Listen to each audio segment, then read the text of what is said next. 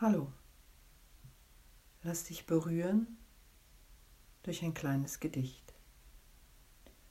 Blühende Bäume. Was singt in mir zu dieser Stund und öffnet singend mir den Mund, wo alle Äste schweigen und sich zur Erde neigen?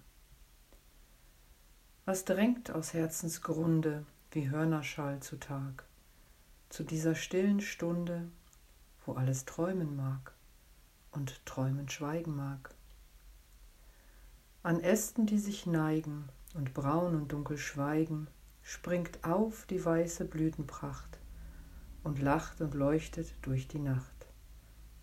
Und bricht der Bäume Schweigen, dass sie sich rauschend neigen und rauschend ihre Blütenpracht dem dunklen Grase zeigen. So dringt zu dieser stillen Stund aus dunklem, tiefem Erdengrund ein Leuchten und ein Leben und öffnet singend mir den Mund und macht die Bäume erheben, dass sie in lichter Blütenpracht sich rauschend wiegen in der Nacht.